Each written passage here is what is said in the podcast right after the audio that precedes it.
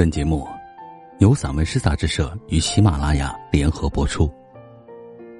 散文诗，一本可以听的杂志，纸本一样精彩哦。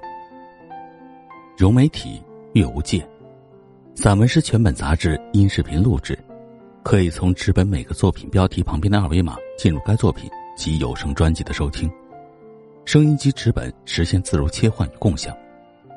欢迎朋友们关注散文诗杂志社公众号，进入微店，一次订阅，永生拥有。我是主播，醉卧送黄庭。在生活的潮汐中看见光。油盐，菊花白时，月牙儿竖起耳朵。菊花微白，三月将近，大地依然充满花语。紫藤、木香、蔷薇，柑橘的香溢满山坡。隔着小径便是桂树，再隔一条小径是竹林。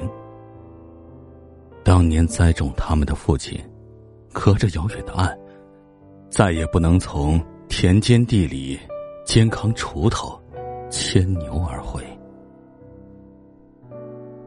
人到中年，回到老家，忽然发现，在村口等着后半生的老人越来越少。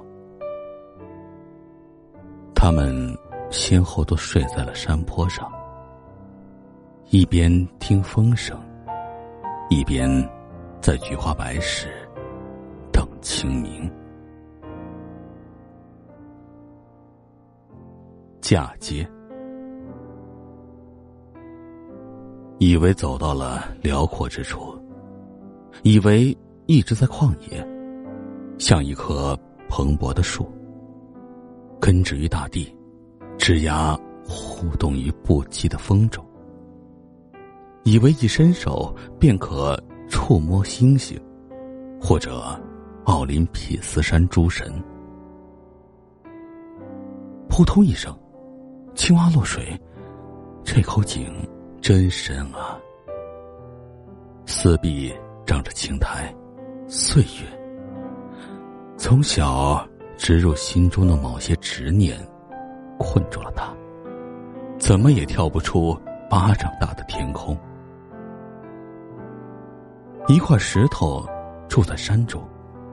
像一朵浪花，追逐远去的水，嫁接于四面八方的生活，一牵扯就痛。春水谣，顺着开满桐花的春天，苦恋和相思都在拍击生活的岸。一只野鹿，顶着清晨的弯月和星星，跑过城市的地铁和人流，如一道无形的春水，横切春光，